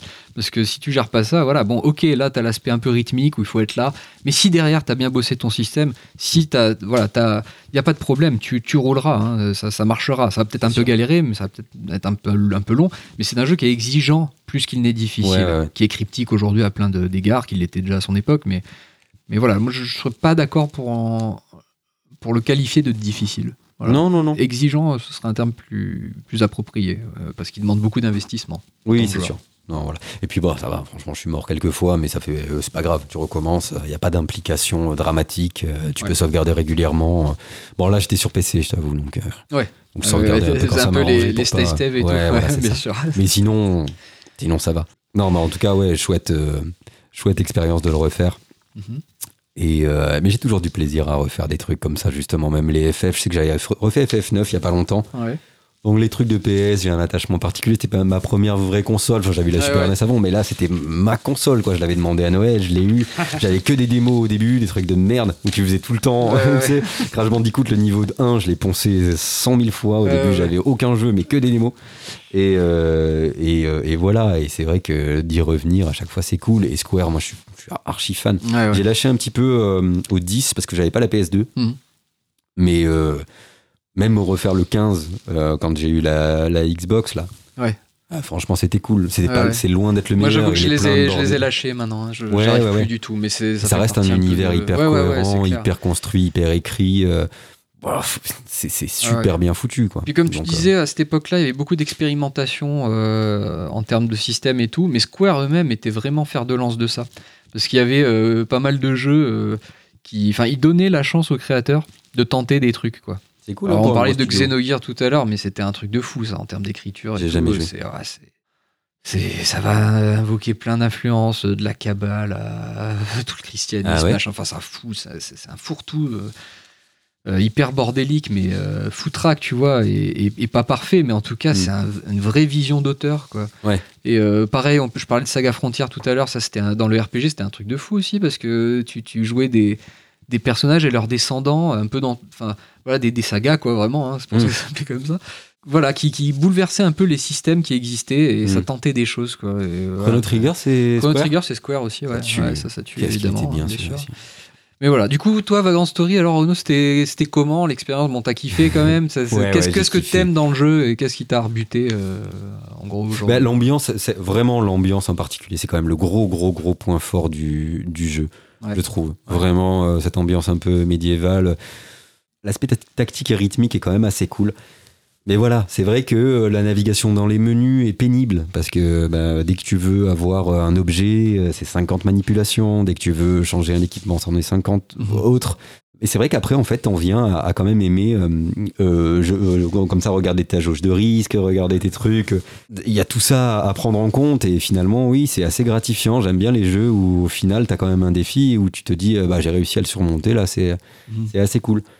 Voilà, l'histoire est super chouette aussi, même si j'en suis resté à un point où j'ai pas encore toutes les données Ouais. et que je l'ai fait clairement trop jeune pour me rappeler. Donc voilà, mais ouais, il y a ce, il y a vraiment ce scénar qui te pousse à, à aller plus loin, à en savoir plus. Cette ambiance dans laquelle tu baignes, qui te met vraiment dedans. Là, pour le coup, par contre, quand je jouais, j'étais vraiment dedans. Quoi. J'étais voilà, pas, euh, j'étais pas à faire un truc à côté. Je l'ai pas fait sous la jambe. euh, Ouais. voilà, j'étais vraiment à fond dedans. Bien que ce soit un rythme qui soit assez lent, ça peut être assez contemplatif. T'as toujours des combats. hein. À chaque, Ouais. en général, à chaque chambre. Ah oui, Chaque ce qu'on pièce, pas dit, carrément. C'est que c'est évidemment pas un monde ouvert, c'était pas la, c'était pas à l'époque le, le- le truc, la norme, ça existait pas vraiment, à part sur la carte dans les FF. Ouais, ouais. Quand t'es sur la carte et que Pas- tu navigues de ville en ville. Puis c'était pas une volonté de toute Non, c'était pas une volonté. Alors là, ça marche euh, par, ouais, par chambre, on va dire, quand t'es dans les souterrains, et par, euh, par pièce, quoi. euh. Mhm. Enfin, ouais, c'est découpé en, en petites pièces comme ça. Euh, c'est très très rare qu'il y ait une pièce vide. Donc du coup, il y a aussi un aspect euh, qu'on n'a pas Puzzle. évoqué. Puzzle. Ouais. Ouais. putain, ça fait un truc de plus. J'avais oublié. Et oui, c'est vrai qu'il y a ce truc de puzzle qui est hyper anecdotique. Franchement, il est hyper anecdotique. ouais, ouais.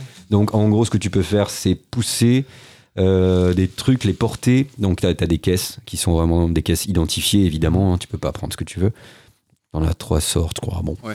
Euh, voilà, donc il y a cet aspect puzzle là qui est vraiment. euh, pff, qui sert pas à grand chose. Très Non, honnêtement. non. Donc il se- y, a- y a très peu de chambres dans lesquelles il se passe absolument rien. T'as forcément un combat, forcément un puzzle, forcément un Mhm. truc. Donc, même si le rythme est assez lent, euh, au final, quand même, tu as toujours un, un truc à faire. Mhm. Bon, il y a des personnages qui sont assez marqués, comme tu disais aussi. Non, c'est euh, un chouette jeu. C'est vraiment, c'est vraiment bien. Et puis, euh, voilà, c'est. C'est assez inédit et je crois pas que ça ait de filiation en fait. Je crois pas que ça ait de descendance. Ouais, c'est ça. Je pense que ils ont repris, euh, enfin euh, d'autres jeux ont, ont un peu pioché, ont un peu été, euh, sont allés picorer dans ce jeu-là. J'ai pas l'impression qu'il ait une véritable descendance directe. Non. Et comme tu disais, malheureusement, il sera jamais remasterisé a priori. Je, je pense pas. Enfin, enfin, j'en sais rien. Peut-être qu'un jour, hein, mais il Oui. y a- il y, a comme une espèce de. Je sais pas s'il y a une omerta sur le jeu ou quoi, mais euh, en tout cas, nombreux sont les joueurs qui souhaiteraient un remake de ce jeu, ça c'est clair. On va passer de partout sur les forums et tout, hein, mais, euh, mais c'est. Je pense pas que ce soit dans les plans de Square du tout. Ce serait vraiment stylé vu les, les refontes qu'ils font, genre les Demon's Souls et tout Ouais, ça, ouais, bon, qui sont pas les mêmes jeux. hein. Non, bien sûr. mais bien sûr. vu ce qu'ils en font, tu. Et tu vois, quand je vois le, énorme. comment ils ont remaké le, le Tactics Ogre, là, en, en lui, en leur- juste en lui donnant quelques options d'ergonomie, en repensant un peu son système, son, son équilibrage, c'est pas, c'est un travail de fond qui est lourd, hein, quand même. hein, Mhm. mais euh, je parle de- du remake de PSP1, donc euh, de, voilà, de- depuis la Super NES, donc vraiment, c'est c'est un gros jump. hein. Mais ça reste fondamentalement le même jeu dans son système. Et je pense qu'on pourrait garder Vagrant tel qu'il est, Mhm. en optimisant un peu, en, en, en termes de- de- de- d'ergonomie notamment. Voilà. Euh, ne serait-ce que tu vois sur les cartes, euh, repérer les forges, euh, enfin peut-être enlever cet aspect euh, restreint des matériaux, je sais pas. Enfin, il y aurait plein de trucs à faire pour le rendre euh, beaucoup plus accessible en fait, Ouais. plus ergonomique, voilà.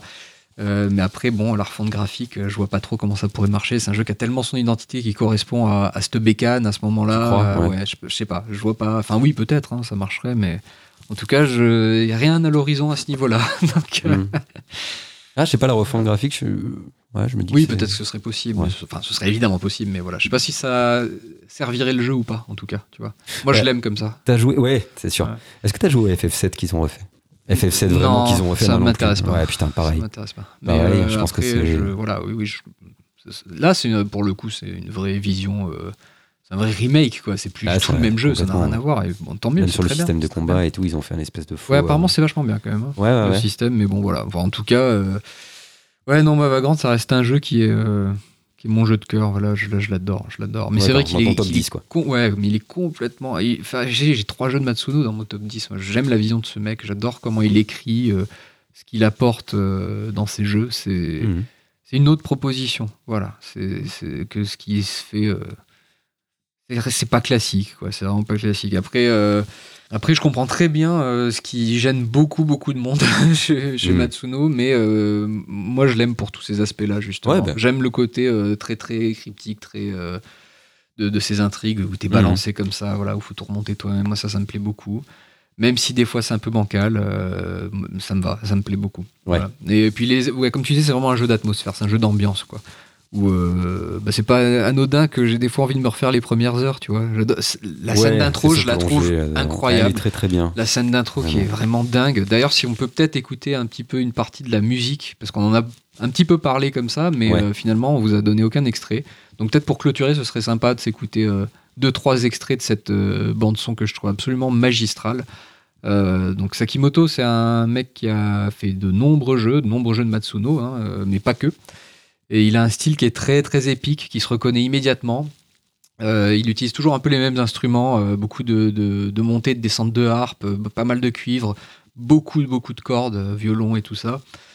Bon là à l'époque évidemment c'est du midi hein, donc il, faut, se remettre aussi en contexte de la bécane et se dire que le mec a réussi à pondre une OST de, de grande grande qualité sur bécane qui restait quand même limitée même si c'était le support CD Ben, en même temps c'est un gars qui a commencé euh, la compo euh, sur euh, PC Engine et des trucs comme ça où Bah ouais. à l'époque quand tu faisais de la ZIC pour les jeux vidéo fallait être programmeur aussi hein, fallait un peu essayer de capter voilà comment contourner le- les limitations du chipset et tout ça donc voilà sûr. donc on peut s'écouter justement la, la musique d'intro que, que j'adore, le morceau d'intro sur le, le- qui s'appelle Climax of the Greylands Incident, je crois, qui, est en gros toute la, la- partie d'intro qu'on joue là où on va chez le duc.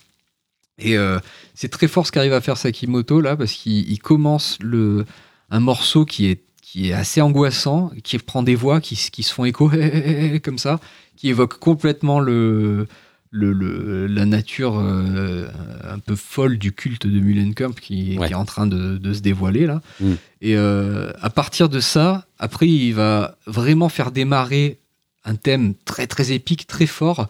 euh, quand Ashley va combattre la Vouivre, le dragon là, Ouais. de, de Sydney. Quoi. Mm. Et peut-être on peut s'écouter des quelques secondes de la partie un peu plus euh, avec juste les voix, et après pour écouter la partie un peu plus épique.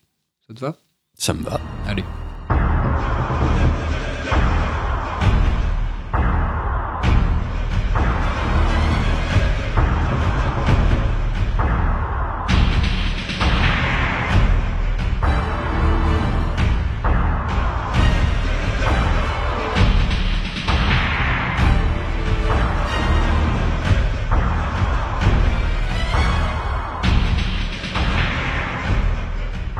Donc voilà, on a ces, euh, 30, enfin, on a ces quelques secondes de, de voix comme ça qui s'entrechoquent. Et le thème qui va monter petit à petit et qui va se calquer sur ces voix pour après devenir proprement épique. On va s'écouter ça euh, quelques secondes encore.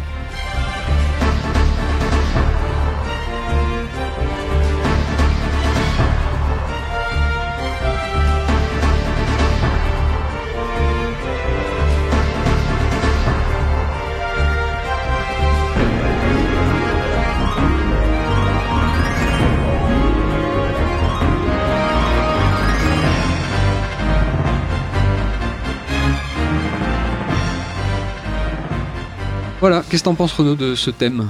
C'est super épique et puis ça monte tout doucement comme ça.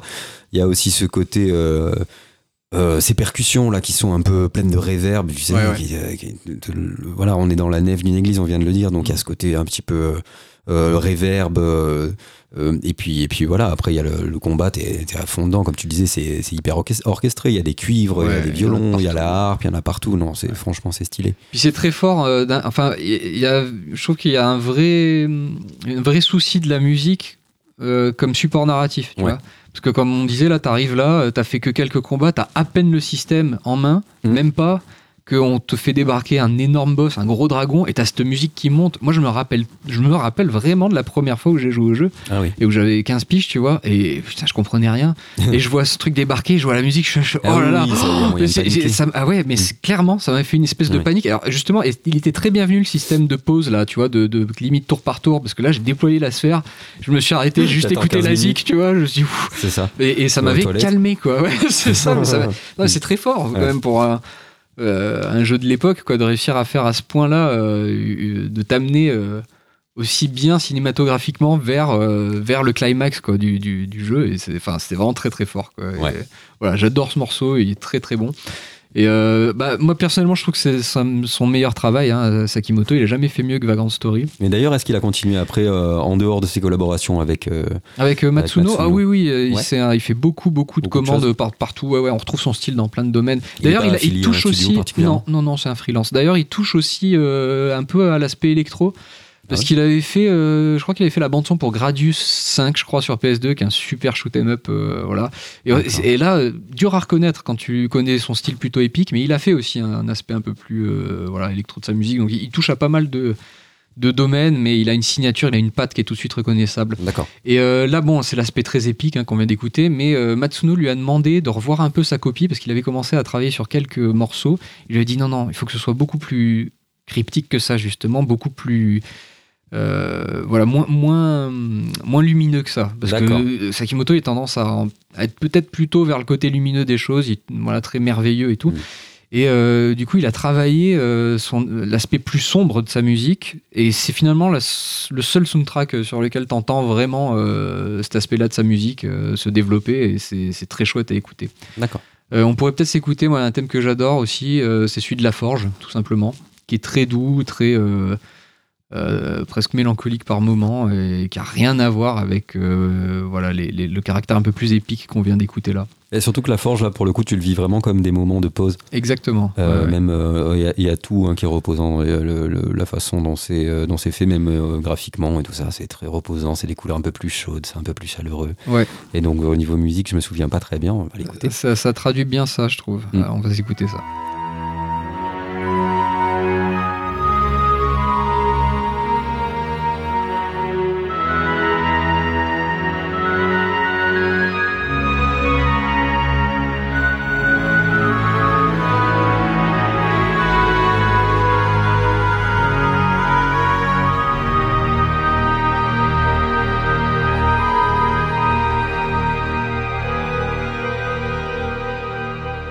C'était la forge.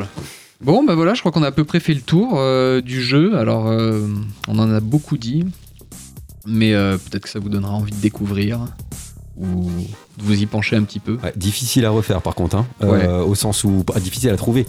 Donc, Ah oui, soit, ah oui, euh, émulation. On a Ouais. le droit de le dire, ça? Ouais, je sais pas. Ah, non, pas émulation. Bon, évidemment, vous pouvez faire de l'émulation si vous avez le jeu original Ah, si chez vous vous. avez le jeu original, Voilà. c'est légal. Il y a pas de souci. Ah, moi, je l'ai, en plus. Mais euh, sais effectivement, bah, je l'ai aussi. ouais, Mm. Je l'ai aussi. Mais bon, euh, pareil. euh, bon, là, il est plus trouvable maintenant. euh, je crois qu'il était sur le PSN à l'époque de la PS3 encore ou de la PSP, je sais plus. Ah Moi, Je crois que je l'ai fait sur PS. Bah oui, Ah, il y a 10 ans, je l'ai fait sur PSP. Donc il était chopable. Maintenant, c'est fou. Euh, à mon C'est avis, c'est foutu, là. ouais. Euh, donc voilà, vous n'avez plus que l'émulation pour le tester. euh, Jusqu'à vous ce l'avez que... chez vous, c'est bon. Voilà, du coup. bien sûr. Jusqu'à ce que. Square daigne nous pondre un remake. Yes. Voilà, donc c'était Vagrant Story aujourd'hui dans T'étais pas encore né avec Renaud. Un grand merci Renaud d'avoir participé à cet cool. épisode et j'espère que ça vous donnera envie et que ce sera pas trop indigeste. Allez, bisous les petits poulpes, à Allez, bisous bientôt. tout le monde. Ciao.